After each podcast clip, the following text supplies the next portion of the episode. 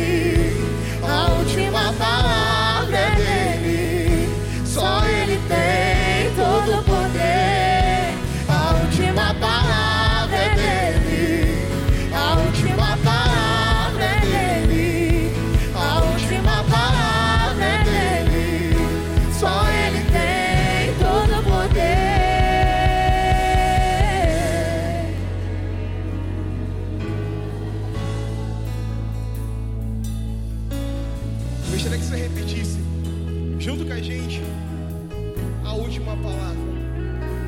A última palavra é dele.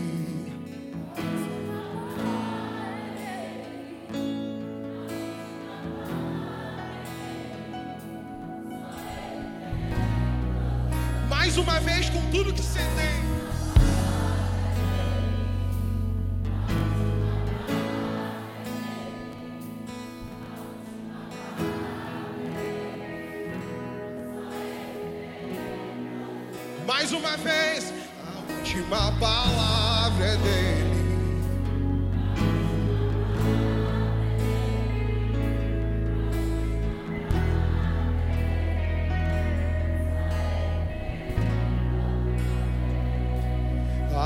última palavra é dele.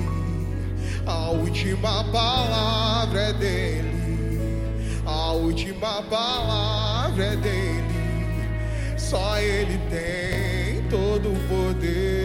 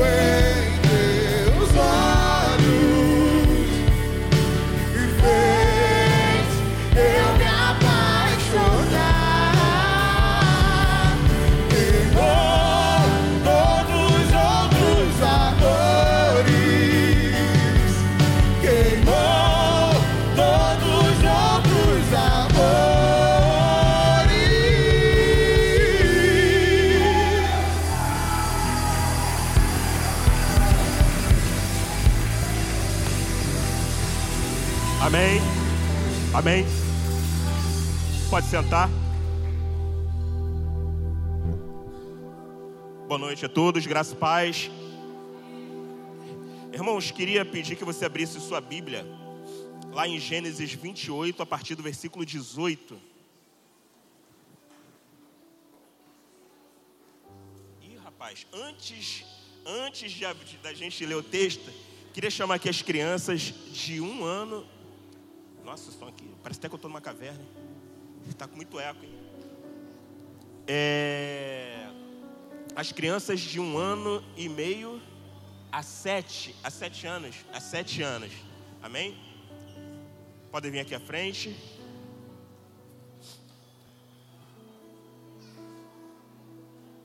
Amém?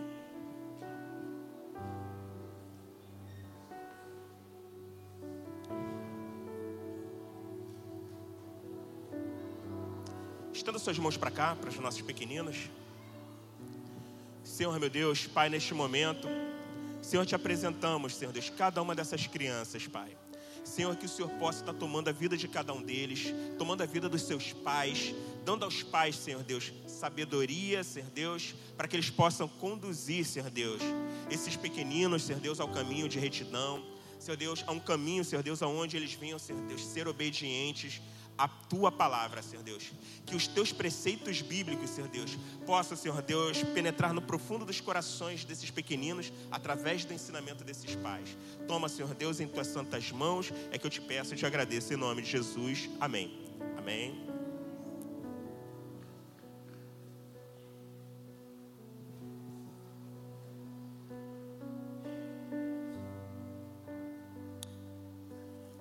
Pode colocar o texto?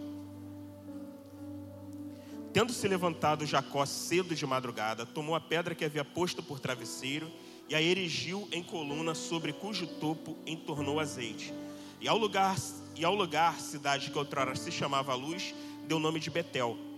Fez também Jacó um voto dizendo: Se Deus for comigo e me guardar nesta jornada que empreendo, e me der pão para comer e roupa que me vista, de maneira que eu volte em paz para a casa de meu pai, então o Senhor será o meu Deus, e a pedra que erigi por coluna será a casa de Deus. E de tudo quanto me concederes, certamente eu te darei o dízimo. Irmãos, a gente vê aqui nesse texto, né, logo depois, é, Jacó sai ali, ele se, se desloca, sai da casa de seu pai, e em dado momento ele coloca, ele pega uma pedra e faz essa pedra de travesseiro. E ali ele tem um sonho e tudo mais. E depois a gente vê aqui Jacó fazendo esse voto, irmãos. A gente vai ver na Bíblia é, vários tipos de oferta, né? Tem oferta pelo pecado, tem oferta é, de gratidão a Deus, enfim, tem umas, tem várias, tem vários temas onde as ofertas são aplicadas. É interessante aqui, irmãos, que a gente vê nesse texto que Jacó faz um voto com Deus. E é interessante que assim, quando as coisas apertam para a gente, irmão, a gente vira super crente né? A gente vira super crente, a gente passa a ter uma vida de oração, a gente passa a ter uma vida de leitura diária da Bíblia, a gente jejua até ficar na capa do Batman. E aí, irmãos, e muitas das vezes, quando chega na parte financeira, que a gente está naquele desespero, a gente, muitas das vezes, a gente acaba fazendo isso, né? Se o Senhor fizer isso, isso, aquilo, outro, se o Senhor me colocar em tal lugar assim, assim, assado, se o Senhor fizer isso, isso, isso na minha vida, se o Senhor me proporcionar isso, aquilo, outro, eu vou fazer isso, eu vou dar o voto tal, vou dar uma oferta de tanto, vou dar uma oferta de X, vou dar uma oferta de 3X, né? E a gente acaba fazendo esse voto, né? E aí a gente acaba, não, eu vou, eu vou ser dizimista fiel, né? Eu vou ser dizimista fiel e vou entregar meu dízimo. Irmãos, aí só que quando a gente escolhe, as coisas começam a melhorar, a gente estava a gente tava num, num, numa situação de dificuldade. E aí começa, onde estava seco, começa a pingar, né? Aí começa a pingar. Aí começa a pingar, a gente vai, olha assim, pô, cara, que estava seco. Não vou não. Vou segurar um pouquinho aqui. Quando começar a encher aqui esse balde, aí eu vou e, e acabo ofertando. Irmãos, há 20, para ser mais preciso, há 20 anos e três meses atrás. Eu tive numa situação dessa. Eu estava afastado dos caminhos do Senhor, né? Tava difícil para mim, estava desempregado fazia três meses. A empresa que eu tinha sido desligado não pagou nada, a empresa era muito ruim. Na época, o meu fundo de garantia tinha 500 reais, né? Que não chegava nem a metade do salário do mês. Então, difícil. E aí eu estava eu tava chegando para morar lá na casa que a gente ficou 10 anos, lá no Parque Floresta, lá no Morro do Urubu, Parque Floresta, mais precisamente Belfor Roxo, onde o couro come. Voltem vocês veem na televisão. Irmãos, e assim, muito difícil. E aí, né, aquela dificuldade toda, e algumas vezes, só instalando aí, irmão, imagina, eu descarregando um, botando para dentro da casa dos outros, um caminhão de pedra e um caminhão de areia, só instalando. Sete metros de cada mineral desse. E aí, né, dificuldade, Lana, Nicole pequeno, Lana ainda, Lana ainda não, não tinha nascido. E aí um tio meu me deu uma, ofertou na minha vida na época, 150 reais, meu tio João. Muita, uma pessoa muito próspera, isso porque ela também é muito abençoadora. Então, se você quer ser próspero, abençoe a vida de alguém. Amém? E aí, eu peguei aquele dinheiro, eu não sabia o que ia fazer na época, né? Tinha aqueles classificados que a gente ficava. Hoje em dia não, hoje em dia tem é, Infojob, tem tem uma série de, de, de, sites aí onde a gente acaba procurando emprego. E aí o que, que aconteceu? Eu peguei o jornal, aí tinha umas vagas de emprego, aí um amigo meu falou assim, pô, cara, vai na empresa, vai na GPS que lá tá dando vaga. Eu fui, irmãos, e tinha mais ou menos, tinham 30 pessoas na minha frente. E só iam entrar 20 pessoas. E eu fiquei ali, aí sempre tem aquele cara, né, que é o. Parece um papagaio não, que não sei o que, isso, aquilo, outro. O cara já me irritava, irmão. Já detesto gente que fala demais. E o cara falando, falando igual papagaio. E aí eu peguei. Aí eu falei, cara, vai dar ruim pra mim. Eu peguei, saí da fila, falei, vou aqui rapidinho, saí da fila, olhei pro céu. E eu fiz um voto com Deus naquele momento. Eu falei, Deus, eu sei que estou todo errado, eu estou afastado dos teus caminhos. Mas se eu conseguir essa porta de emprego, meu primeiro salário eu vou entregar todinho como, como oferta na casa, na tua casa. Irmãos, não tinha nada em casa, o negócio estava feio, feio. Para vocês terem ideia, a gente comia, ia para casa dos outros para comer e ficava, e às vezes, né, pô, difícil, não tinha nada. E aí, aquela fila ali que, né, eu já estava eliminado, porque eu não ia entrar. Aí daqui a pouco, irmãos, aí foi saindo um monte de gente, um monte de gente. Eu tinha um problema na documentação que eu tinha acabado de me mudar. Aquele monte de gente foi saindo, saindo, saindo. Eu fui o último a entrar. Eu fui o vigésimo. De trigésimo, de trigésimo primeiro, eu fui o vigésimo a entrar. E aí consegui a, a, porta de emprego. E a primeira coisa que vem à mente é o seguinte: pô, comecei a trabalhar, peguei o ticket de refeição, fiz compra para casa. Pra... E aí o primeiro mês de salário, que seriam. Era, muito, era pouco dinheiro, né? Porque eu entrei no dia 16 de dezembro de 2002. Irmão, quando eu peguei aquele dinheiro, na hora, eu já pensei no mercado, fazer compra, fazer, pagar conta de luz, fazer isso, aquilo, outro. A primeira coisa que me veio à mente foi isso: foi descumprir o voto que eu tinha feito a Deus. Mas aí, irmãos, eu peguei, é, naquele momento ali eu fui diligente, peguei o, peguei o dinheiro todo, fui no caixa eletrônico, peguei o dinheiro todo, coloquei lá no envelope que tinha lá em casa. Aí fui para uma igreja bem conhecida, né? Uma igreja bem conhecida e que tem canal de televisão, se vocês me entendem, lá em Caxias. Irmão, eu cheguei, não tinha nada na igreja. Quando eu cheguei lá, o, eu falei que o pastor ficou assim, né? Eu falei, não, pastor, eu queria que dar uma oferta aqui, entregar todo o meu salário. Ele, não, não, vem, vem, vem, vem. Entrei, consagramos ali aquela oferta ao Senhor. Né? E para honra e glória do Senhor Jesus, até hoje o Senhor tem me honrado naquele lugar.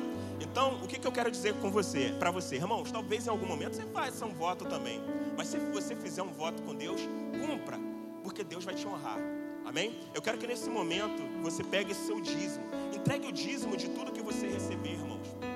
Porque o Senhor te coloca como administrador é, das coisas que Ele colocou aqui na terra para gente. É para nós usufruirmos. A única coisa que Ele pede é que nós devolvemos a Ele 10% de tudo que nós conseguimos tirar da, é, da nossa renda. Então, eu quero te convidar. Se você não é dizimista, seja dizimista irmãos, não é, ah, que eu não sei. Não, irmãos, o dízimo, ele vai blindar as tuas finanças. A oferta, o voto, ele vai, ele vai mover o um milagre na tua vida financeira. Eu quero que você, nesse momento, pegue o seu envelope, apresente ao Senhor, se coloque de pé. Sua oferta, sua melhor oferta. Gosta, né, Camila? História de Belfort. O pessoal gosta. Amém? Estenda os. Pegue seu envelope, apresente ao Senhor nesse momento. Senhor, meu Deus, Pai, nesse momento, Deus, te apresentamos, Senhor Deus, os nossos dízimos, que é a décima parte, Senhor Deus, de tudo aquilo, Senhor Deus, que o Senhor nos proporcionou, Pai querido, de bênçãos financeiras. Ó Pai querido, tome em tuas santas mãos, blinda, Senhor Deus, as finanças, Senhor Deus, dos teus filhos. Pai, ó Senhor Deus, que todo intento do maligno contra as finanças dos teus servos, Senhor Deus, seja jogada por terra no nome do Senhor Jesus Cristo. Pai, te apresentamos as nossas ofertas, Senhor Deus, ao nosso melhor. Tome em tuas santas mãos, Pai, é o que eu te peço. E, Senhor Deus, eu tenho certeza que isso abrirá portas de emprego. Senhor Deus, aonde, Senhor Deus, esse povo vê terra seca. Senhor Deus, rios, rios surgirão, Pai querido. Senhor Deus, aqueles que se encontram desempregados, Senhor Deus, portas de emprego se abrirão. Aqueles que estão estudando para concursos públicos, Senhor Deus, em nome do Senhor Jesus Cristo, nós declaramos a aprovação deles. Ó Pai querido, em nome do Senhor Jesus, aqueles que têm trabalham por conta própria, têm os seus negócios, em nome do Senhor Jesus Cristo, nós declaramos, Senhor Deus, essas pessoas contratando mais gente, porque eles terão dificuldade em atender a demanda de clientes que eles terão, Pai. Toma, Senhor, em tuas santas mãos, é o que eu te peço e já te agradeço em nome de Jesus. Amém. Pode vir aqui à frente.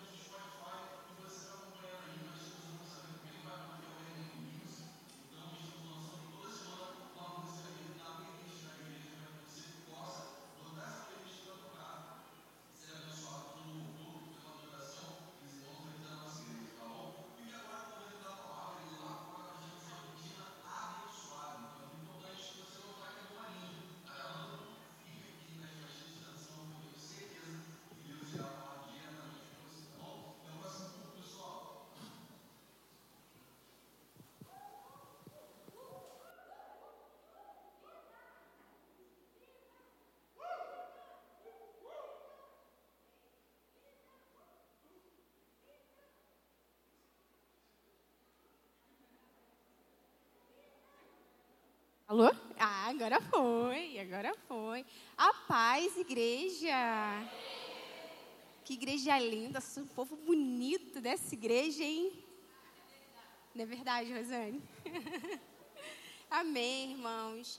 Irmãos, é sempre uma honra estar aqui com vocês, ainda mais quando é para ministrar no domingo. Para mim é algo muito, muito especial.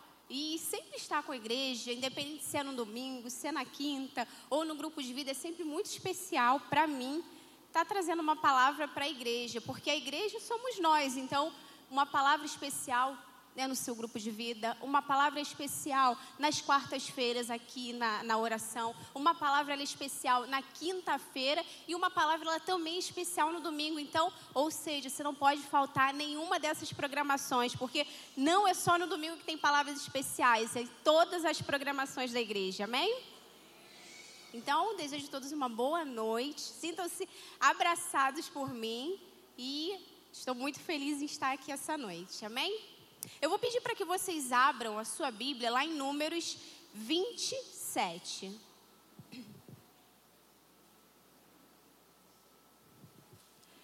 Disse o Senhor a Moisés: Toma o, toma o bordão, ajunta o povo, tu e Arão, teu irmão, e adiante dele fala a rocha, e dará a sua água. Assim lhe tirareis água da rocha e dareis a beber à congregação e aos seus animais. Volta, volta, por favor. Volta, por favor, o anterior, Bruno, por favor. Eu preciso que você grave. Por quê? Porque a gente hoje vai falar sobre alguns versículos. E esse é o principal versículo que eu quero que você grave. Preste atenção. Tomai o bordão, ajuntai o povo, tu e Arão, teu irmão, e adiante dele fazer o quê? Fazer o quê? Falai a rocha. Pode passar, por favor. Então Moisés tomou o bordão diante do Senhor, como lhe tinha ordenado. Moisés e Arão reuniram o povo diante da rocha, e Moisés disse: Ouve agora, rebeldes, porventura faremos sair água dessa rocha, para que vós, os outros. Moisés levantou a mão, levantou a mão e fez o quê? Fez o quê? Feriu a rocha duas vezes com seu bordão e saíram muitas águas. A água saiu. Mas o que o Senhor falou para ele? Para falar. Então grava aí. Hein?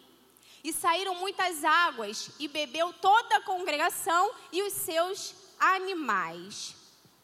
Irmãos, grava esse versículo que a gente vai voltar nele. Ele é o versículo da noite.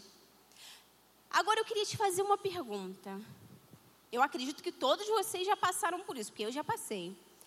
Quem de nós, na nossa vida, nunca passou por aquela tempestade, mas aquela tempestade na nossa vida, aquela que a gente passa que nada resolve. Você aquela imagina que você naquele dia da sua vida, você saiu de casa, olha que trágico, irmãos. Você saiu de casa, esqueceu o guarda-chuva. Aí já começa por aí. Aí o tempo virou. Normalmente essas viradas que o tempo dá, que, que normalmente tem muito em período de chuva, chuva não, de verão, né? Que dá esses temporais muito forte. Aí você imagina aquela chuva, aquele vento, aquela ventania, e você saiu de casa o quê? Esqueceu o guarda-chuva. E aquela ventania, aquele vento forte, e aquele vulco-vulco, pessoas saindo do ônibus e entrando no trem, e você indo para o trabalho. Você todo molhado, irmãos. Por quê? Porque eu esqueci o guarda-chuva. E na nossa vida, irmão, ainda tem outra que eu botei ali, esqueci de falar. Ainda acontece de você levar o guarda-chuva. Mas às vezes o guarda-chuva é daqueles guarda-chuva tão ruim, mas tão ruim, isso também já aconteceu comigo. É aquele guarda-chuva tão ruim que só a misericórdia de Deus. Que a, o vento leva, o guarda-chuva vai, o vento leva. Olha, um dia desses, cadê a Bel? Bel é minha amiga, mas um dia desses ela me botou numa furada. Ela me emprestou um guarda-chuva. E eu estava vindo para a igreja. Eu lembro que foi até uma reunião, uma reunião que a gente teve com os líderes. Aí, olha, irmãos, pensa no guarda-chuva ruim. Mas tadinha, minha amiga fez de coração, mas Foi só misericórdia. Irmão, naquele dia meu pé ensopou. O guarda-chuva virou. Não, o guarda-chuva ficou tão ruim. Eu não sei nem. Eu nunca vi acontecer aquilo com o guarda-chuva. Já viu o cabo do guarda-chuva? Ele simplesmente ele caiu, ele saiu na minha mão. O guarda-chuva voou, o cabo ficou na minha mão. E aquele temporal, aquela ventania. E eu vindo para a igreja, eu, meu Deus. Aí eu parei assim toda molhada. Aí eu passei a mão assim, e eu ainda não tinha nem encontrado ela, porque ela viria também. Aí eu passei a mão assim, fiquei, meu Deus, eu vou ou não vou? Fiquei pensando, subo ou não subo? Olha, naquele dia foi difícil. Foi de, o pastor deve estar me ouvindo aí, foi, foi bravo chegar naquela oração, na oração, naquela reunião. Mas amém, cheguei. Irmãos, e na nossa vida é assim. Tem dias que vai ser aquele temporal.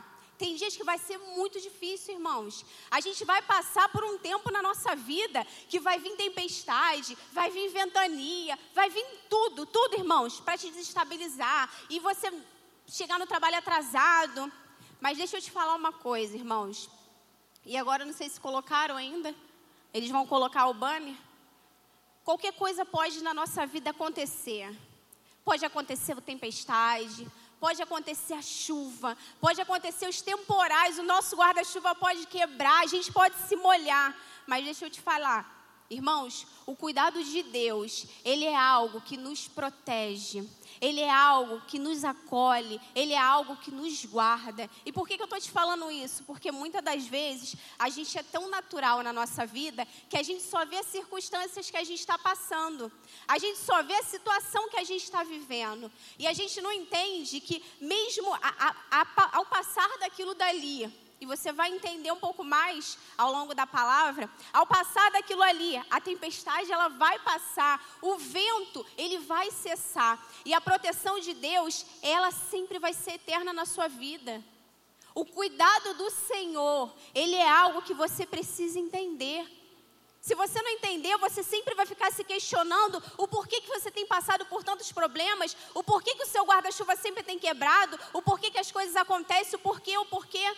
E a gente vai ver, irmãos, o porquê que o povo passou tantas as coisas. E hoje de manhã uma coisa me chamou muita atenção, não sei se você sabe, todos, todos os domingos de manhã a, a liderança ela ora aqui na igreja. E hoje o Arilson, ele, o Jefferson e o Arilson, ele tocaram em, em pontos muito específicos em relação a essa palavra. Aí essa palavra que eu, que, eu, que eu vou trazer hoje, e mexeu muito comigo, o Arius falou sobre murmuração, e você pode se perguntar, ué Adrine, mas falar sobre murmuração numa oração da liderança, irmãos, a murmuração ela está aí, ó. Sabe por que, que a murmuração está por aí? Por quê, irmãos? Porque o inimigo ele está aqui, ó, o tempo todo. Você pensa que o inimigo ele está só lá fora? Não, irmãos. O inimigo ele está aqui dentro. Ele está fazendo de tudo para que você murmure, para que você reclame, para que você se esfrie, para que você aconteça muitas coisas, para que o seu foco sempre seja outro. Mas a gente vai entender que mesmo com tudo isso, o Senhor ele tem cuidado de nós. Só que muitas das vezes a gente fica se questionando o porquê eu passo por tantas coisas, o porquê acontece tantas coisas e as tempestades na minha vida elas não passam. E muitas das vezes a gente não entende que às vezes nós que caminhamos para um lado que não deveria, nós que se afastamos de um propósito, de um plano ou de algo que Deus tem para a nossa vida e a gente não consegue perceber. Eu queria ler lá com vocês em Números 11, 5.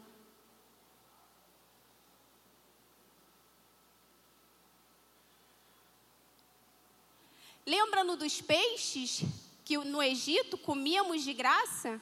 Dos pepinos, dos melões, dos alhos silvestres, das cebolas e dos alhos? Agora, porém, seca-se a nossa alma, e nenhuma coisa vemos senão o maná. Era um maná como semente de coentro, e a sua aparência semelhante à de o bidelho. Espalhavam-se o povo e acolhia. E, a, e não, pode parar aí. Eh, vai lá para mim, Bruno, por favor. Depois desse seis, vai lá no 20. Mas um mês inteiro até vos sair pelos nariz, até que vos infesteis dela, porquanto rejeitai o Senhor, do quanto estáis vós, choraste diante dele, dizendo: Por que saímos do Egito? Pode continuar. Respondeu Moisés: 600 mil homens de pé. Não, pode parar aí.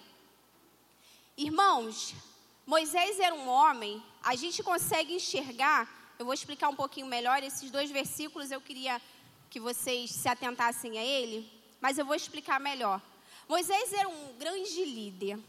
Sim, a gente entende que ele foi e sempre será uma grande referência como liderança. Moisés, ele libertou aquele povo do Egito. Só que a gente entende que o mesmo Moisés que libertou o povo do Egito foi o mesmo Moisés, agora você vai lembrar, que feriu a rocha. O mesmo líder, aquele grande líder que foi lá e libertou o povo, foi o líder que também feriu a rocha. Irmãos, você já parou para pensar que Moisés, ele foi um homem que ele vivia debaixo de uma grande pressão? E às vezes eu até lembrei da Rosane em relação a isso, por causa da psicologia que a gente vai lendo e vai estudando e vai, vai mexendo um pouco com cada coisa. E eu fiquei tentando pensar como deveria ter sido toda a caminhada de Moisés quando ele esteve aqui. E eu fiquei, Senhor, não deve ter sido fácil a vida de Moisés. E às vezes a gente olha para grandes homens da, da, da Bíblia, né, da palavra, e fica se perguntando: nossa, mas eram tantas referências. Eu queria ser como esse homem, eu queria ser como Moisés, eu queria ser como José, eu queria. Mas, irmãos, pagar o preço que esses homens pagaram não é fácil. E durante esse período, Moisés ele ele estava sofrendo uma grande pressão. Moisés ele estava sofrendo uma grande angústia. Por quê? Porque naquele meio, naquele momento, o povo reclamava. E a gente vê que em vários momentos, não só nesse momento, eu vou trazer dois momentos e alguns outros aqui para vocês, de que Moisés ele passou por um tempo de grande pressão. Porque o povo, irmãos, a congregação, que também diz aqui na palavra, era um povo que murmurava, era um povo que reclamava. E você imagina, irmãos, que difícil que deve ser. Aí a gente colocando aqui para a nossa vida, o quanto é difícil, às vezes, a pressão que a gente vive no nosso dia a dia, as pressões que a gente vive, quantas coisas destabilizam as nossas vidas. Quantas coisas nos fazem desfocar do que o Senhor tem para a nossa vida? Quantas coisas nos fazem olhar para o lado? Quantas coisas às vezes nos fazem entristecer? E às vezes a gente se deixa ser corrompidos por isso. E às vezes a gente atrasa tantas coisas na nossa vida que não precisariam atrasar, por quê? Porque a gente perdeu o foco que era o Senhor. Mas a gente vai vendo, a, a, a, lendo sobre Moisés, estudando sobre Moisés, a gente vai vendo que mesmo com toda essa pressão, ele ia ao Senhor, ele falava, porque ele tinha uma ligação muito profunda com Deus. Você lendo, você consegue ver que ele falava com o Senhor, ele orava ao Senhor. E eu tava, e eu pensando, tentando imaginar, porque eu gosto sempre de imaginar as cenas. E eu tentando imaginar o povo reclamando. Deus, mas lá na, na Moisés, lá quando a gente estava lá no Egito, a gente tinha que comer, a gente comia carne, a gente comia o melhor, a gente comia peixe, a gente comia isso, a gente comia aquilo. Você imagina um povo que era escravizado lá no Egito. Irmãos, pensa, um povo escravizado, um povo que foi liberto por aquele homem e mesmo assim reclamava. Irmãos, a gente precisa entender que na nossa vida vai haver pessoas que não vão ter que andar conosco. Na nossa vida e na nossa caminhada, vai haver situações que vão ser pressões na nossa vida para desestabilizar, sabe por quê? Porque assim como eu falei, o inimigo ele vai tentar todo o tempo colocar pressão na sua vida para que você desestabilize e você perca o foco do que Deus tem para sua vida.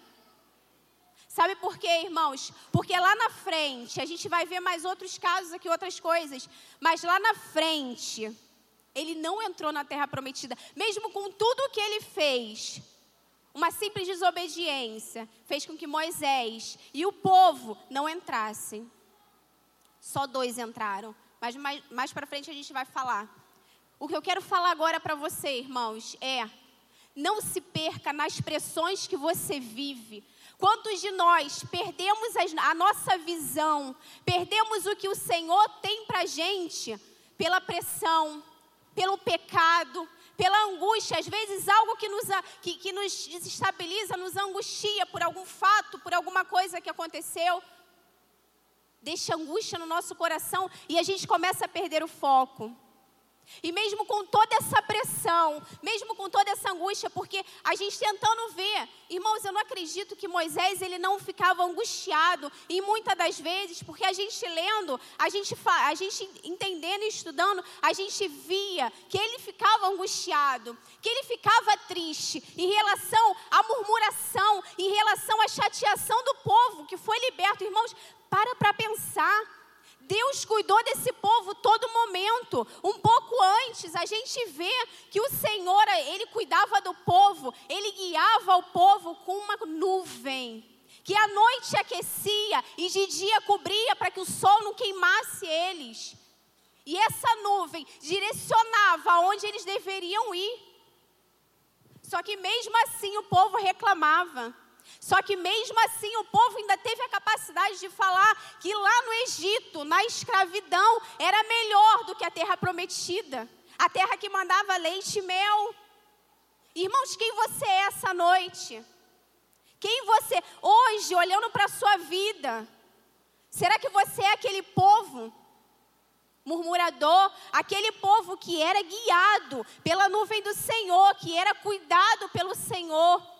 Ou por Moisés, que era aquele homem mesmo com todas as dificuldades, ele ia ao Senhor e ele falava. Se você vê, você é, é, Moisés, ele era realmente, ele falava o que ele estava sentindo. Senhor, mas esse povo aí reclama de mim. E ele falava com o Senhor. Irmãos, e chegou um tempo que você vê que as pessoas ao redor dele falavam dele, reclamavam dele, e chegou um momento que eles nem queriam mais que Moisés liderasse para você ver a capacidade do povo. Então vai chegar um momento na sua vida, irmãos, preste atenção nisso. Vai chegar momentos na sua vida. Às vezes, talvez você nem esteja passando por isso que a pressão na sua vida vai ser tão grande, que as pressões do dia a dia, as tribulações que você possa estar vivendo, vão ser tão grandes, que vão querer tirar você de onde você está, tirar você da posição que você tem. Não sei se você é líder, eu não sei se você está afastado, eu não sei se você é visitante, e não dá nem para me enxergar direito aqui. Mas não deixe que o diabo desestabilize você aonde você estiver. Porque a, a, a, o que ele mais quer é tirar você do teu foco. E as pressões ao redor, que era aquele povo, mediante a Moisés, era o que eles queriam fazer. E o pior, além de querer fazer isso, eles ainda queriam tirar a liderança de Moisés. Então chega um momento, irmãos, na nossa vida, que a gente precisa se posicionar. Mas se posicionar de uma forma, ou ou eu deixo as pressões exteriores falarem mais alto ao meu ouvido, ou eu entendo que Deus tem cuidado de mim, ou eu entendo que a carne vai chegar, o melhor está por vir, o Senhor vai mandar. Ou eu começo a entender, ou eu começo a amadurecer e entender que Deus ele tem cuidado de mim, que o favor do Senhor está sobre a minha vida. Ou irmãos, eu nem entrei debaixo dessa palavra. Porque se eu não consigo entender que Deus ele é capaz de cuidar de mim e eu vivo sob a pressão do dia a dia, a pressão, a murmuração, o que as pessoas falam de mim, aquelas pessoas que eu não deveria andar, mas eu continuo andando, aquelas coisas que eu não deveria falar, mas eu falo, as mentiras que eu não deveria cometer, mas eu cometo. O pecado que eu deveria ter deixado de lado, irmãos, mas eu continuo fazendo, eu continuo e vou e faço. Irmãos, hoje a gente entende que precisamos entrar debaixo do favor de Deus e entender que Ele cuida de mim, Ele cuida da minha casa, Ele cuida da minha família. Ou a gente não entrou debaixo da palavra. Sabe por quê, irmãos? Muitas das vezes a gente acha que o favor de Deus é, é uma obrigação do Senhor. E Deus também colocou muito ao meu coração sobre isso. O favor de Deus e a palavra liberada sobre a sua vida não é uma obrigação dele, é um favor. Você consegue entender que o favor de Deus, ele é um favor, ele é um cuidado, é uma misericórdia, é o amor. e não uma obrigação. Então entre debaixo dessa palavra. Se você ainda está na dúvida, se entrou, se você está na dúvida, meu Deus, mas será, eu tenho vivido tantas coisas, eu ainda tenho me abalado por tantas coisas, algumas coisas no meu ministério está fora do lugar, algumas coisas no meu trabalho ainda está tá muito confuso, irmãos. Esse é o tempo, já estamos quase no meado do ano. E será que você entende o cuidado de Deus? Será que você está debaixo da palavra que foi liberada sobre a sua igreja? Será que você tem vivido o favor de Deus? Ou você acha que você tem vivido? Será que você entende o que é viver o favor de Deus? Ou você ainda acha que Deus tem obrigação do favor dele sobre a sua vida? E não é uma obrigação, é uma misericórdia, é o amor, é a, a, gratidão, é a tua esperança, irmãos. Se agarre nessa palavra, comece a viver o favor de Deus, porque Ele tem cuidado de você, Ele tem cuidado da tua casa, Ele tem cuidado da tua família, e Ele tem cuidado das suas finanças. Você já parou para pensar, irmãos, que às vezes as pressões ao seu redor não deixam nem você entregar seu dízimo e a sua oferta? Que as pressões ao redor, o que você vive, a situação financeira às vezes está tão ruim que você não consegue dizimar e, e, e realmente ofertar com fidelidade. E chegou um momento, irmãos, que precisamos entrar debaixo dessa palavra. Se você não está, se posicione hoje e entre debaixo do favor de Deus, porque eu creio que Deus tem muita coisa para fazer na tua vida. Eu, te, eu creio que Deus tem muita coisa para fazer na sua vida financeira, na sua casa, na sua família e no seu ministério. Mas você precisa entender, eu preciso entender que o cuidado de Deus está sobre a minha vida que o cuidado de Deus não é como um guarda-chuva que vai embora com a tempestade, que vai embora com o temporal, mas é um guarda-chuva que vai me guardando aonde eu vou. É um guarda-chuva que pode vir um temporal, pode vir a tempestade. Ele não vai quebrar, ele não vai destabilizar, porque ele tem cuidado de mim. E é esse cuidado que eu quero trazer para você essa noite, irmãos. Sabe por quê? Porque antes, eu sempre falo isso, antes de Deus falar com a igreja, antes de eu, é, é, eu pelo menos sou muito assim, de trazer uma palavra para a igreja, Deus ele fala comigo. Adriene, eu tenho cuidado da tua família.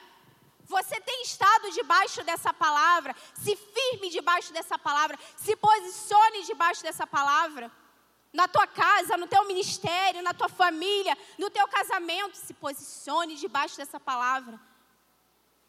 E é isso que eu quero tra tra trazer para vocês essa noite.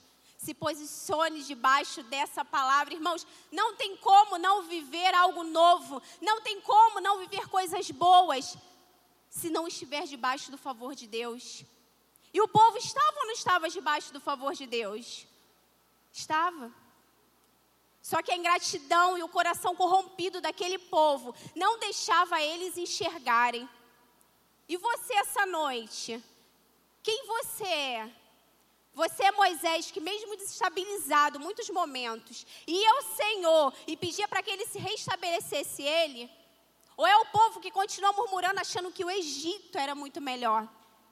Irmãos, é hora da gente começar a pensar o que, que tem feito mais na minha vida? As pressões, é, é, as amizades, a tristeza. Eu tenho perdido o foco? E é hora da gente analisar nós mesmos. Que é muito fácil a gente analisar o outro. É muito fácil analisar o Jefferson, a Rosane. É muito fácil analisar a Luciene, a Yasmin. Sabe o que é difícil? eu analisar a minha vida e ver os meus erros e olhar para mim e falar, Adriene, você precisa se consertar nisso.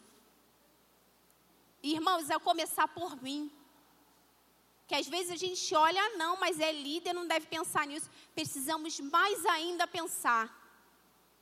Porque ele, como líder, ele, o que, que ele fazia? Quando ele via que o povo começava a murmurar, quando ele via que o povo começava a desfocar do Senhor, ele ia aos pés do Senhor, ele ia ao Senhor e começava a clamar, começava a falar: Senhor, mas o povo não está nem confiando mais em mim. E Deus ia lá e falava com ele, Deus ia lá e falava com ele. Irmãos, chegou um tempo da gente começar a ter ligação direta Hoje de manhã na oração falamos muito nisso. É hora da gente começar a ter ligação com o Senhor. É hora da gente começar a abrir a nossa boca e falar o que eu preciso. É hora da gente começar a se posicionar e falar: Senhor, eu profetizo na minha casa as tuas bênçãos. Eu profetizo na minha casa a prosperidade. Abrir a sua boca, irmãos, começar a orar, começar a ler a palavra, começar a entender começar a se posicionar de uma forma diferente. Amém? Irmãos, não deixar que as coisas ao seu redor, as pressões ao seu redor, possam fazer você desfocar dos planos que Deus tem para a sua vida. Amém? Porque você precisa entender que o cuidado e o milagre do Senhor sempre vão estar com você. Aí eu te pergunto: quem aqui nunca viveu um milagre do Senhor? Não precisa ser só na sua saúde, que às vezes você acha que, que milagre é só na saúde. Ou, não, milagre, irmãos, é algo que o Senhor fez na sua vida de, de, misericordioso, de amor. Que tipo de milagre? Você já teve um milagre na sua vida e quantos milagres aquele povo viu? E mesmo assim foi ingrato, mesmo assim murmuraram, mesmo assim reclamaram e acharam que o Egito era melhor do que a terra prometida, que mandava leite e mel. E isso era o mais difícil. Você imagina um líder, liderar um povo desse, a dificuldade que deve ser. E quantas vezes nós somos tentados a murmurar? Quem nunca murmurou, irmãos, que atire a primeira pedra? Quem nunca murmurou? Se eu perguntar aqui, acho que poucos vão levantar a mão. Quem nunca murmurou? É, irmãos, a gente precisa começar a olhar para nós mesmos e começar a entender, Deus, eu preciso mudar muitas coisas no meu coração. Eu preciso mudar muitas coisas na minha mente. Eu preciso me apegar mais ao Senhor. Porque quem cuida de mim, quem cuida da minha mente, quem cuida do meu coração é o Senhor. E se você não estiver numa ligação com Ele, se você não estiver buscando a Ele, irmãos, não tem como. Não tem como. Até as palavras, normalmente eu costumo falar muito isso quando eu levo uma palavra. Até as palavras, se você não tiver vivência de palavra, irmãos, você não vai saber. Você pede, Espírito Santo, é, é, traga à minha memória palavras para mim é, é profetizar, para eu falar, para eu orar, para eu evangelizar. Mas você nem está estudando a palavra. Como o Espírito Santo vai trazer palavras de uma palavra que você não estuda? Não tem como, irmãos. Aí você quer que o Espírito Santo te lembre uma palavra que você nem sabe que palavra é. Não tem como, irmãos. E é tempo da gente se posicionar. É tempo da gente pensar como líderes. É tempo da gente, ai, Adriane, mas eu não sou líder da RN. Irmãos, é tempo de nos posicionar. Quer ser líder? Seja líder na sua casa. Homem quer ser líder? Seja pastor das suas ovelhas dentro de casa. Mulheres, quer liderar? Seja sábia dentro do seu lar. Vamos nos posicionar, irmãos. Fim do, o fim dos tempos está aí, está na nossa cara e às vezes a igreja não vê.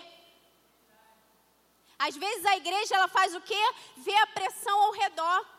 Vê o quê? Tudo que está ao seu redor, toda a situação, tudo que está difícil, tudo que está triste, abala, tudo que. Irmãos, para de ser abalado por qualquer coisa. Comece aí ao Senhor. Se Moisés fosse abalado, ele nem chegaria na parte da rocha. Ele já tinha parado quando o povo pediu carne. O povo queria comer carne, queria comer carne. Irmãos, tem um momento da nossa vida que ou a gente se posiciona, ou eu vou ser muito dura com você. Vai chegar dia 31 de dezembro e você não vai viver o favor de Deus. Ai, Adriane, que difícil que você está falando, está profetizando coisa ruim. Não, não estou não, eu estou alertando você. Para que você se posicione a lugares que Deus quer te levar. Mas muitas vezes você não vai, sabe por quê? Porque você fere a rocha. Sabe por quê? Porque o Senhor, Ele te dá a direção. Ele fala o que Ele quer, Ele instrui você. Mas você está fazendo o quê? Ferindo a rocha. E é hora de você parar de ferir a rocha, irmãos.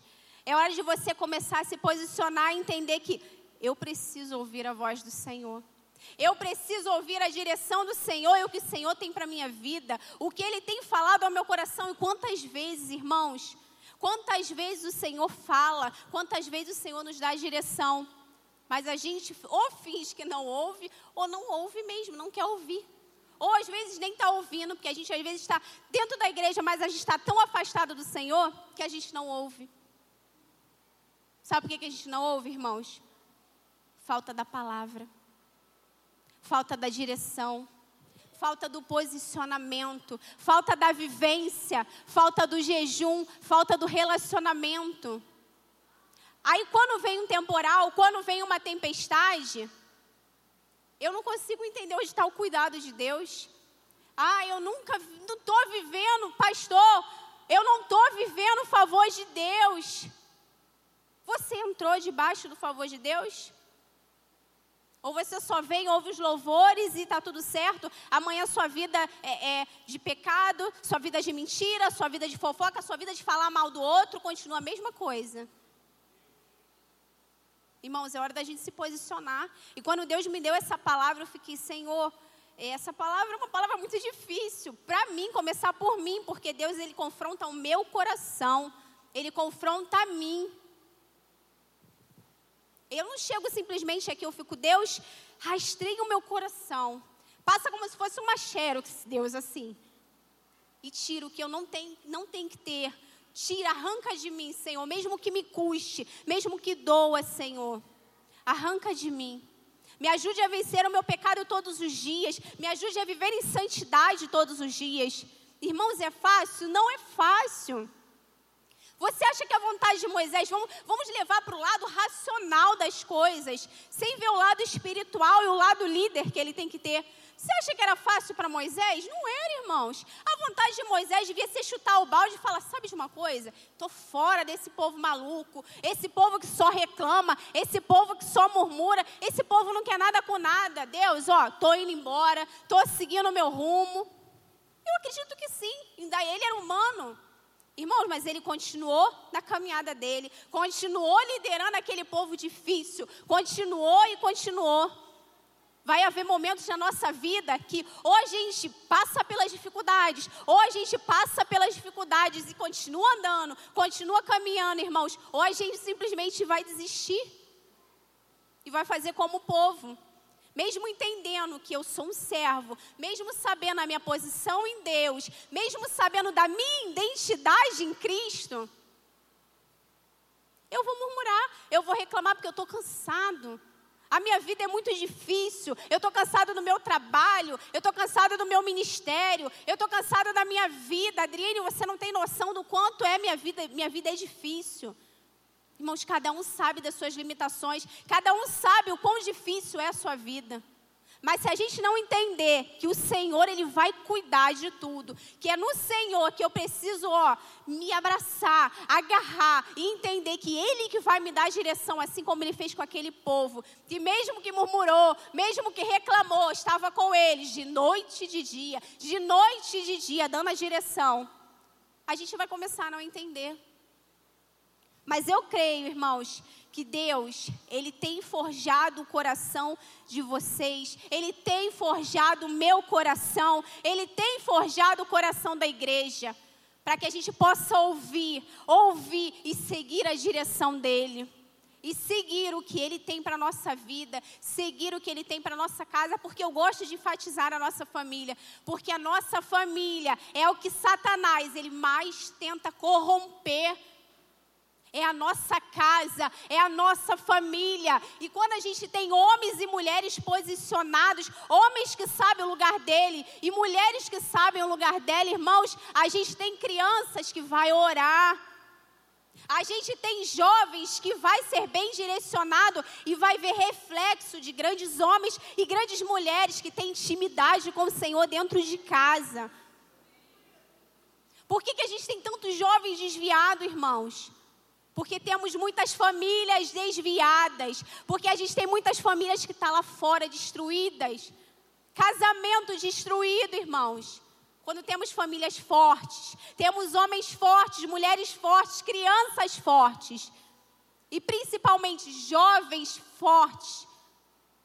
Então, esse é o tempo da família se posicionar, da família entender o seu papel dentro da igreja da família começar a entender: eu preciso me posicionar, eu, como homem, preciso me posicionar e entender o meu papel de pastoreio dentro da minha casa. E a mulher, ela precisa entender o papel dela dentro da sua casa. Não tomar o lugar do marido, mas ajudá-lo a crescer, ajudá-lo a viver, ajudá-lo a tomar decisões. E é chegado um tempo que a gente precisa, como família, como igreja, porque a igreja é família, nos posicionar. Nos posicionar, irmãos. Porque ao nosso redor só tem coisas para nos desestabilizar, desestruturar, desfocar a nossa mente. Fazer com que a gente murmure, fazer com que a gente reclame, fazer com que a gente perca o foco que é o Senhor. E é chegado um tempo que a gente não tem mais que perder esse tempo. E que o favor de Deus, ele não é um favor, ele não é uma obrigação, ele é um favor. Ele é um gesto de amor, de carinho, de cuidado, de misericórdia e principalmente de amor sobre as nossas vidas. E eu creio, irmãos, que até o dia 31 de dezembro, todos nós da RN viveremos e entenderemos o que é o favor de Deus. Entenderemos que o Senhor, Ele tem cuidado da nossa casa. Entenderemos que Ele tem cuidado das nossas finanças. Mas a gente também precisa nos colocar para que o Senhor possa nos guiar. Para que o Senhor possa guiar a nossa vida sem a gente ficar questionando para onde a gente deve ir, porque às vezes a gente quer dar direção para o Senhor. Se Moisés ele fosse dar direções para o Senhor é, é, em relação à pressão que ele vivia, irmãos, ia ser tudo muito diferente. Ia ser tudo muito difícil. Mas ele não. Mesmo com toda a pressão, mesmo com toda a angústia, ele baixava a bola, ele ia até o Senhor e ele falava com Deus mesmo chateado, mesmo angustiado, ele falava com o Senhor e o Senhor dava a direção para ele. Vamos ler lá, Números 14, 2.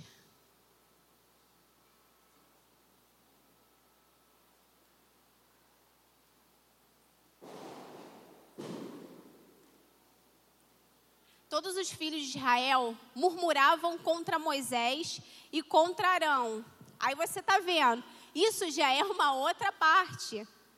Ou seja, olha como a caminhada dele foi difícil. Isso não é aquele anterior que estávamos, isso já é uma outra parte. Todos os filhos de Israel murmuravam contra Moisés e contra Arão. E toda a congregação lhes disse: Tomara que tivéssemos morrido no Egito, ao mesmo neste deserto. E por que nos faz o Senhor a esta terra? E por que nos traz o Senhor a esta terra? Para cairmos a espada e para nossas mulheres e nossas crianças sejam por presa? Não nos seria melhor voltarmos ao Egito? E diziam uns aos outros: Levantemos um capitão e voltamos para o Egito.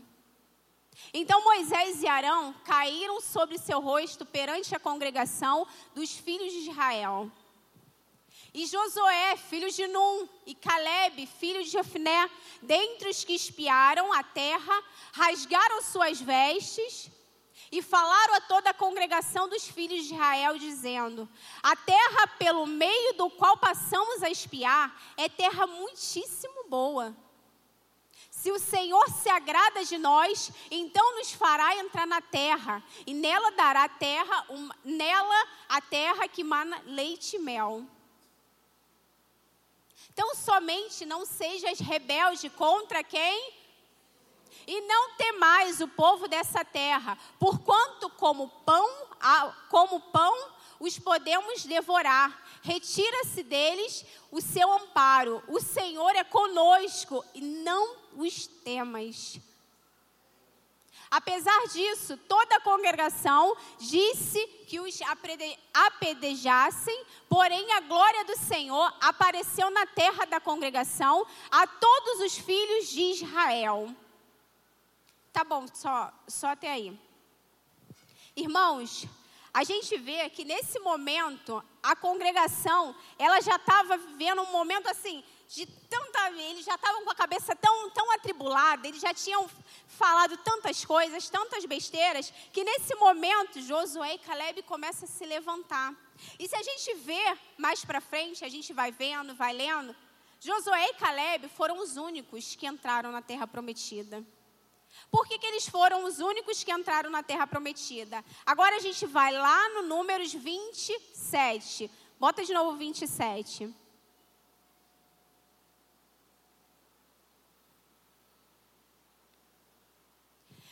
Disse o Senhor a quem? Toma o bordão, ajunta o povo, tu e Arão, teu irmão, e adiante dele falai a rocha. O que, que o Senhor disse? Falai a rocha, e dará a sua água, assim lhe tireis água da rocha, e lhe dareis a beber toda a congregação, e aos teus animais. Então Moisés tomou o bordão diante do Senhor, como lhe tinha ordenado. Moisés e Arão reuniram o povo diante da rocha, e Moisés lhe disse: Ouve agora, rebeldes, porventura faremos sair água desta rocha para vós outros? Moisés levantou a mão e feriu duas vezes com o seu bordão, e saíram muita água, e bebeu a congregação e todos os seus animais. Irmãos, Moisés, mesmo vivendo com toda aquela pressão, com toda aquela dificuldade que todo aquele povo já tinha passado, que na, na época que o povo queria carne e não tinha carne, e o povo queria, e aquela confusão toda e aquela pressão, e mesmo assim Deus fez o um milagre. O Senhor foi lá e fez com que o povo comesse carne por um mês. O povo reclamava, reclamava que não tinha nada para comer, que era um seco, que isso, que aquilo. E mesmo assim Deus fez o um milagre. Irmãos, mesmo no meio da pressão, Deus ele vai fazer um milagre na sua vida. Mesmo no meio da tempestade, o Senhor ele vai fazer o milagre acontecer. Sabe o que depende? De mim entender o cuidado de Deus. Porque muitas das vezes, no meio da tempestade, no meio da pressão, no meio da tribulação, o que, que eu faço? Eu desfoco do Senhor. Eu acho que o Senhor não é capaz de fazer as coisas que ele deveria, que ele, que ele tem o favor de fazer. Sabe por quê, irmãos? Eu deixo de ter fé e de acreditar que o Senhor, Ele pode trazer a cura sobre a minha vida. Eu deixo de acreditar quando há uma pressão, uma dificuldade, uma tribulação, um problema, algo acontecendo na minha casa, na minha família, uma, uma enfermidade. Quantas vezes a situação e algumas situações ao nosso redor faz com que a gente deixe de acreditar que o milagre do Senhor ele vai acontecer na minha vida, que ele vai acontecer na minha casa, que ele vai acontecer na minha saúde. E às vezes eu deixo de acreditar, sabe por quê? Porque às vezes alguma coisa passou despercebido, alguma coisa saiu do meu controle. E às vezes, irmãos, queremos ter o controle de todas as coisas. Quantas vezes queremos controlar até o que o Senhor tem que fazer na nossa vida? Queremos dar jeito, porque não, aonde não se tem jeito, aonde Deus quer nos tirar e colocar em outro lugar. E às vezes queremos permanecer onde não deveríamos permanecer. E quantas vezes o Senhor dá a direção e não ouvimos? Irmãos, sabe por que Moisés não entrou na terra prometida? Por uma desobediência.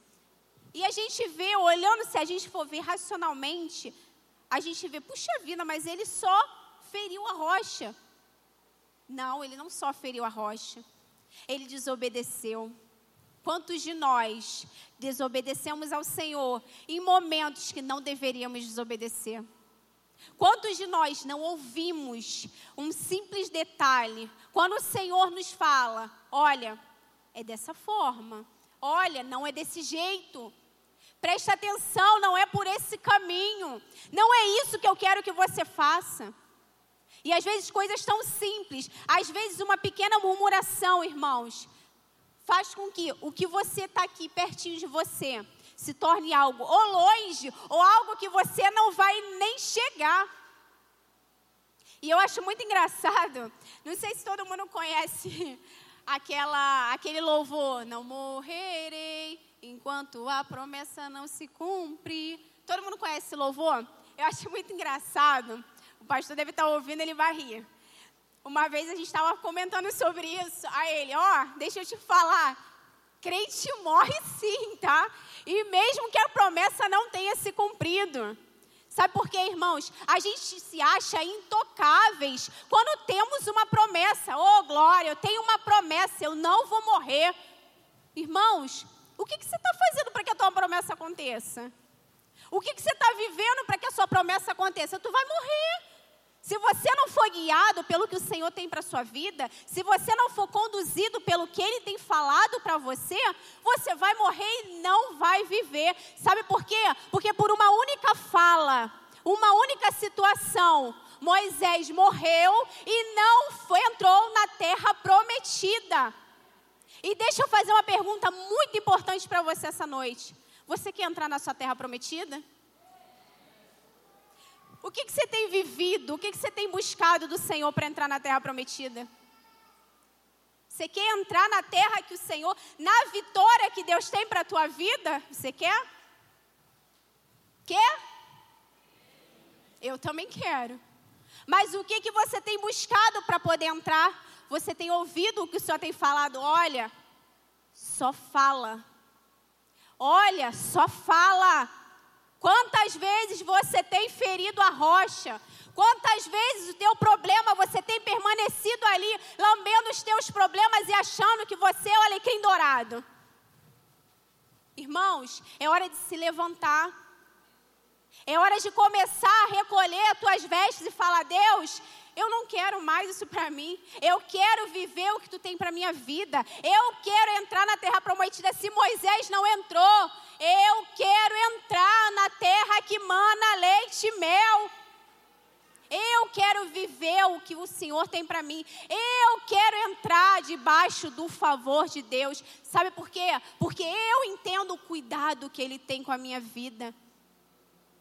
E se você essa noite ainda não entendeu, ou ainda áreas da sua vida não entrou no favor de Deus, e você ainda não entendeu que Ele tem cuidado de você, você pode se levantar essa noite, o louvor pode vir?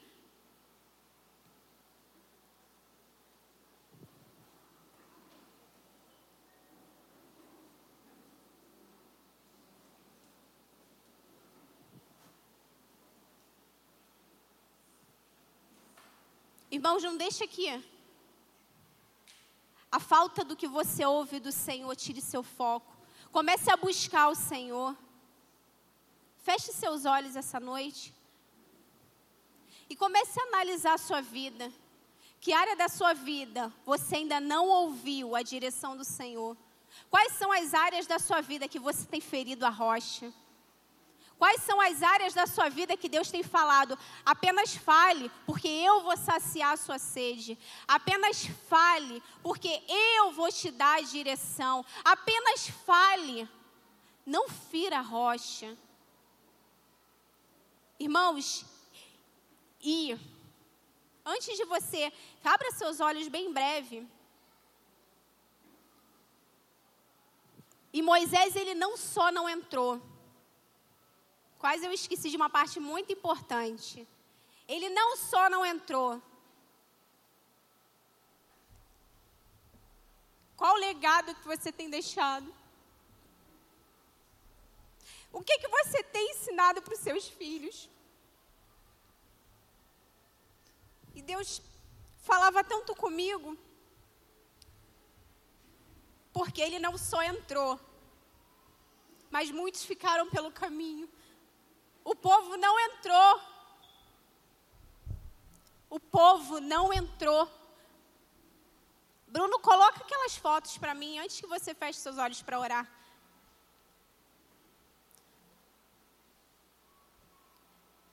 Irmãos, muitas das vezes as suas decisões, muitas das vezes as suas decisões, a falta do que você ouve do Senhor, não só afeta você, mas toda a sua família.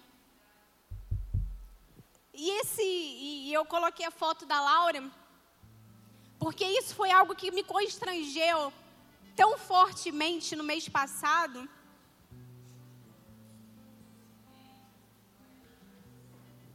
Quantos de nós não queremos nem evangelizar? Minha filha só tem seis anos. E fizemos vários evangelismos para o challenge. E a sede dela evangelizar. E ela ficava, no dia choveu. E ela falou assim: Mãe, a chuva não vai parar? Aí eu, não, filha, a chuva é do Senhor. Ele tem um plano. E talvez não seja nesse dia. E no dia seguinte, a gente foi. Irmãos, qual legado que você tem deixado? Sabe por quê? Porque as suas decisões e a sua falta de ouvir o Senhor, a sua falta de buscar o Senhor, pode não só abalar você, pode não só desviar você, as suas decisões podem desestruturar toda uma família. Assim como você pode ser exemplo também para sua família, para sua igreja, no seu ministério. E a minha filha me constrangeu de uma forma que até hoje eu tô. Porque quantas vezes a gente não quer evangelizar? Quantas vezes a gente está cansado?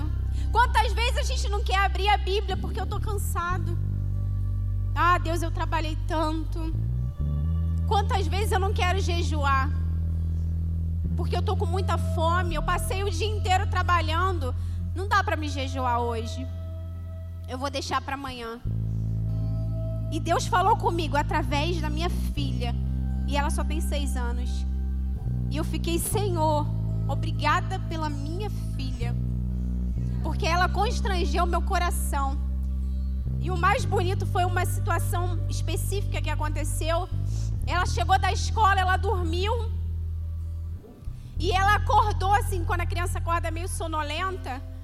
E ela acordou e falou: O evangelismo. Aí o filho não teve evangelismo. Que a gente possa ter esse coração, irmãos, como de criança.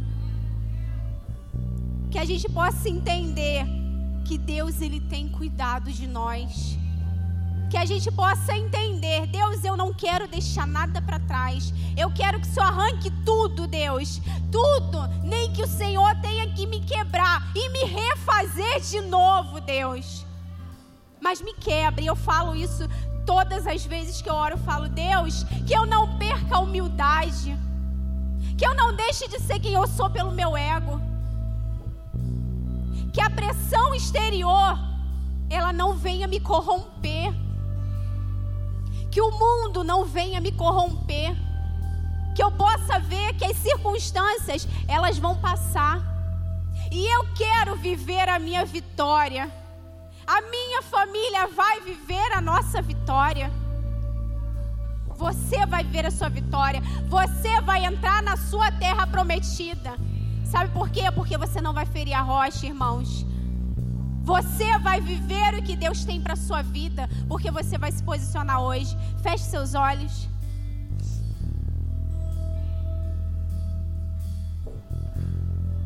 Comece a falar com o Senhor.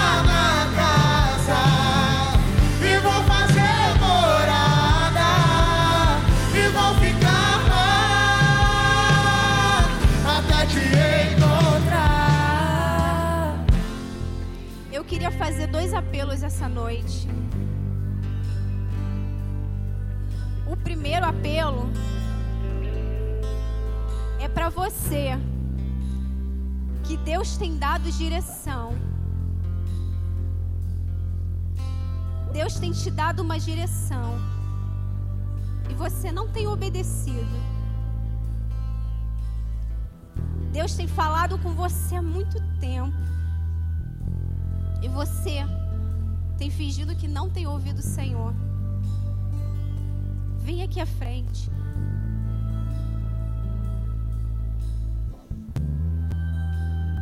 E o segundo apelo que eu vou fazer essa noite.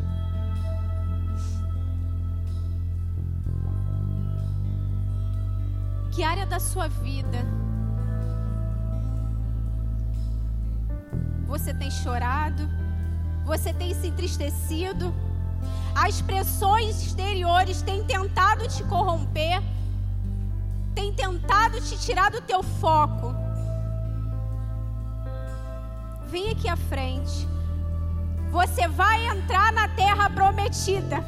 Você vai entrar na terra prometida, porque o Senhor é um Deus de milagre e Ele já fez um milagre na sua vida e Ele continua tendo misericórdia e amor de você. Vem aqui à frente. O Senhor quer falar contigo essa noite. Não fique sentado. Se é você que Deus tem chamado há muito tempo, filho, vem. Deus tem falado com você. Você sabe que é você. Vem aqui. O Senhor quer estar contigo essa noite. O seu lugar não é no Egito, você não faz parte do povo. Deus, ele é um Deus que levanta, ele é um Deus que honra, ele é um Deus que ama. E ele quer a sua vida por inteiro.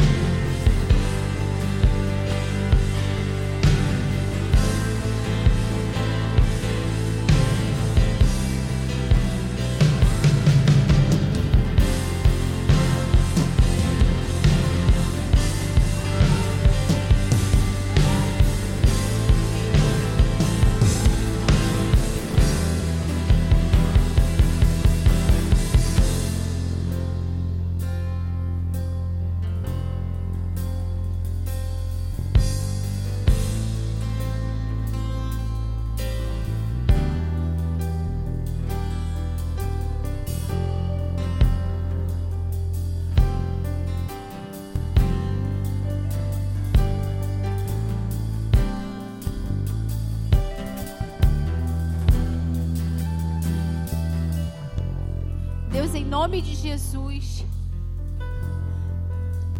Que a tua mão poderosa, Senhor, esteja estendida sobre a vida de cada um desses irmãos essa noite, Senhor. Pai, em nome de Jesus, venha restabelecendo cada uma dessas vidas, Senhor. Pai, em nome de Jesus, e que eles possam viver as tuas promessas, que eles possam viver, Senhor, tudo que o Senhor um dia prometeu. Comece a trazer à memória, Deus, a tua esperança, Senhor. Pai, em nome de Jesus, eu coloco a vida dos meus irmãos em tuas mãos, Senhor, e que eles possam viver o melhor desta terra, Senhor, e que eles possam chegar na terra prometida, Senhor, que eles possam viver o melhor. Oh Deus, Quantas dores estão colocadas no teu altar, Senhor. Quanta tristeza, Senhor. Mas essa noite, Deus, essa noite é uma noite especial, é uma noite de vitória, é uma noite de restabelecimento emocional, é uma noite de cura emocional, é uma noite de cura na alma.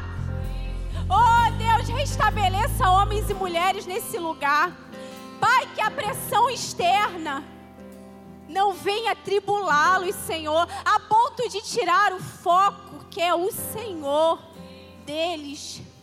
Pai, em nome de Jesus, que os problemas, que as situações, que a circunstância não seja maior do que o Senhor na vida desses irmãos e que eles possam sair com essa palavra no seu espírito.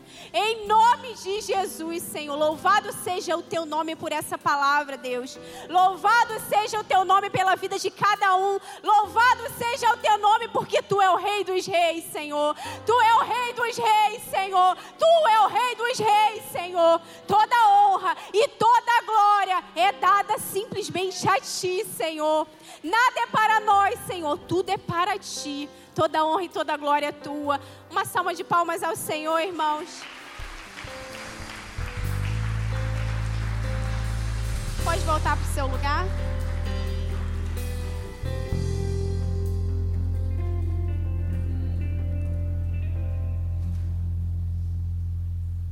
Quantos aqui foram visitados por essa palavra? Dê um brado forte de glória a Deus, exalta ao Senhor. Aleluia. Deus continue abençoando, auxiliar pastoral, pastoral Adriane, para a glória de Deus, amém? Vou pedir para você sair, não, vou pedir para você prestar atenção no anúncio rapidinho, tá bom? Primeira coisa, quem aqui está nos visitando pela primeira vez hoje, levanta a sua mão. Eu estou conseguindo te ver, glória a Deus, amém? Glória a Deus. RN, faz barulho, amém? Glória a Deus. Sejam bem-vindos, volte sempre, tá? sintam-se em casa aqui para vocês, tá bom? Não sei se vai aparecer, deve estar desconfigurado, mas vocês entenderam, amém? Então, glória a Deus. Deus abençoe, tá? Olha, quarta-feira a gente tem algo aqui na igreja, amém? Quem aqui está vindo no ignição? Dá um glória a Deus para eu saber aí. Irmão, tá, tá, tá um mergulhar diferente aqui, irmão. Aqui já a água está passando do, do, da cintura, tá, tá, tá forte. Eu quero te incentivar. Eu só quero falar para você o seguinte: Vem na ignição que a chapa está quente, amém? Olha, quinta-feira a gente também tem culto. E eu fiquei sabendo que tem gente que gosta de resposta, amém? Então você não vai ficar em casa, o cansaço ele vai te dominar, mas você vai vir porque Deus tem resposta, amém? Glória a Deus por isso. Sexta-feira, às oito e meia da noite, e sábado, às 16 horas, se não me engano, o que, que a gente tem? E qual é o GV mais animado aqui no culto hoje?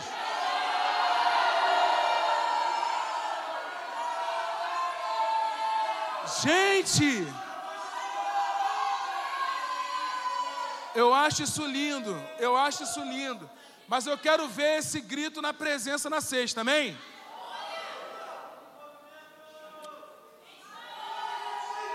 Ó, oh, sábado, às 19h30.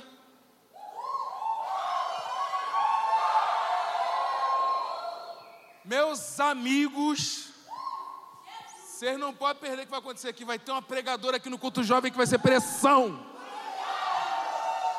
Irmãos, vem com lenço para chorar, amém? Porque a pregadora aqui, de, a pregadora aqui de sábado, irmão, te falar, ah, do nada ela tá assim, dando a parte do Senhor, daqui a pouco tu tá.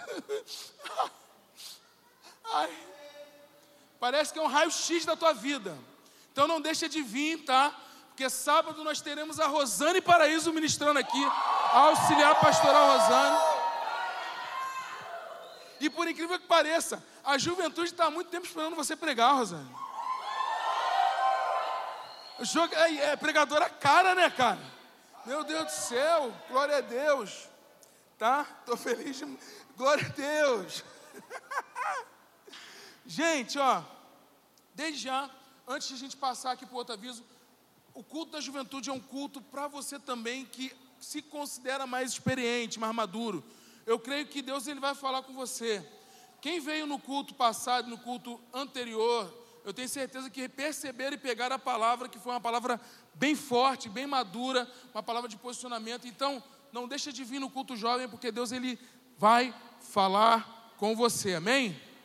Uma outra coisa que um outro aviso que eu quero pedir para que eu quero sinalizar para você é o seguinte: quantos aqui estão vendo né, ou percebem nos grupos de WhatsApp ou no seu grupo de vida ou em algum momento na postagem do Instagram da igreja que a gente sempre posta o banner do culto? Vocês chegaram, vocês chegaram a ver o banner desse culto, amém? Quem é que acompanha o pastorzão lá na rede social? Quem é que acompanha o status do pastor também? Você vê que ele sempre bota gente bonita lá, né não? Nesse, nessa foto o Igor estava bonitão lá no banner. Amém? Só que a gente tem que tomar uma postura diferente com aquele banner. Sabe o que a gente faz muitas das vezes, Alex? A gente pega o banner e manda para algumas pessoas, tipo assim, olha aqui o banner da igreja. Não! A gente tem que começar a convidar, amém? Tipo, você mostrar que vai rolar uma festa, tipo assim, festa do Joãozinho.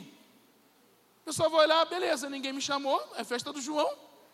Agora, quando o Joãozinho bota assim, ó, galera, quando alguém te manda assim, ó, ah, é festa do Joãozinho, mas ó, o Joãozinho falou para eu te convidar. Você está convidado para a festa. O que, que, vai acontecer, meu amigo? Vai estar tá você e lá, vai estar tá você e eu lá comendo bolo, amém? Então o que você tem que fazer a partir de hoje? Não divulga o banner, convida a pessoa para vir para a festa, amém?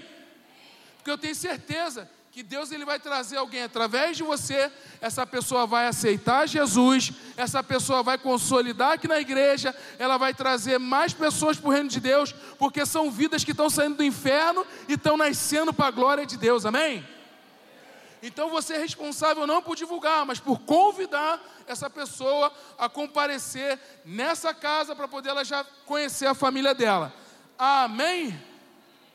Gente, a Luciene, a Luciene, a Luciene, a Bel, o pessoal do Ministério Infantil, está pedindo doação de caixa de bombom, amém? Quanto que é uma caixa de bombom? 11. Então você que pode, você compra. Garoto lacta, não vem com xing ling não, em nome de Jesus, amém? Não vem com uga uga não. Porque você não gosta de comer uga uga, por que você quer dar uga uga para os outros? Amém? Então, em nome de Jesus, vem com garoto, vem com lacto, vem com aquelas caixas bonitinhas, investe no reino de Deus, amém? As criancinhas, para as criancinhas não ter muita cara, coisa de qualidade não dá muita cara, não. Agora, se der coisa de péssima qualidade, as pessoas vão olhar, as crianças vão mastigar e vai ter aquele gosto de óleo. Então, por favor, seja um crente generoso, amém? Amém? Depois, depois, gente, depois tu me fala aí que eu vou fazer o meu pix lá para ajudar, tá bom? Gente, saindo daqui vai ter uma cantina, irmão. Eu sei que tem gente aqui, olha para a pessoa que está ao teu lado e fala assim: Eu sei que você está tá com cara de comer hambúrguer. Fala. Aí tem aqueles fit que falam assim: Ó, fala assim, eu não, eu sou light. Mas ninguém viu você comendo aquele pote de sorvete de manhã, né? Então o que acontece? Já que você saiu da dieta, aqui ó, ó, já que você saiu da dieta, Custa nada você comer uma proteína, porque tem uma janta lá fora, amém? Então não deixa de participar, não deixa de contribuir aqui, porque além de gostoso, você vai estar contribuindo com a obra de Deus e você vai estar abençoando muito, amém? Amém? Amém? Amém? Vamos ficar de pé, vamos adorar o Senhor?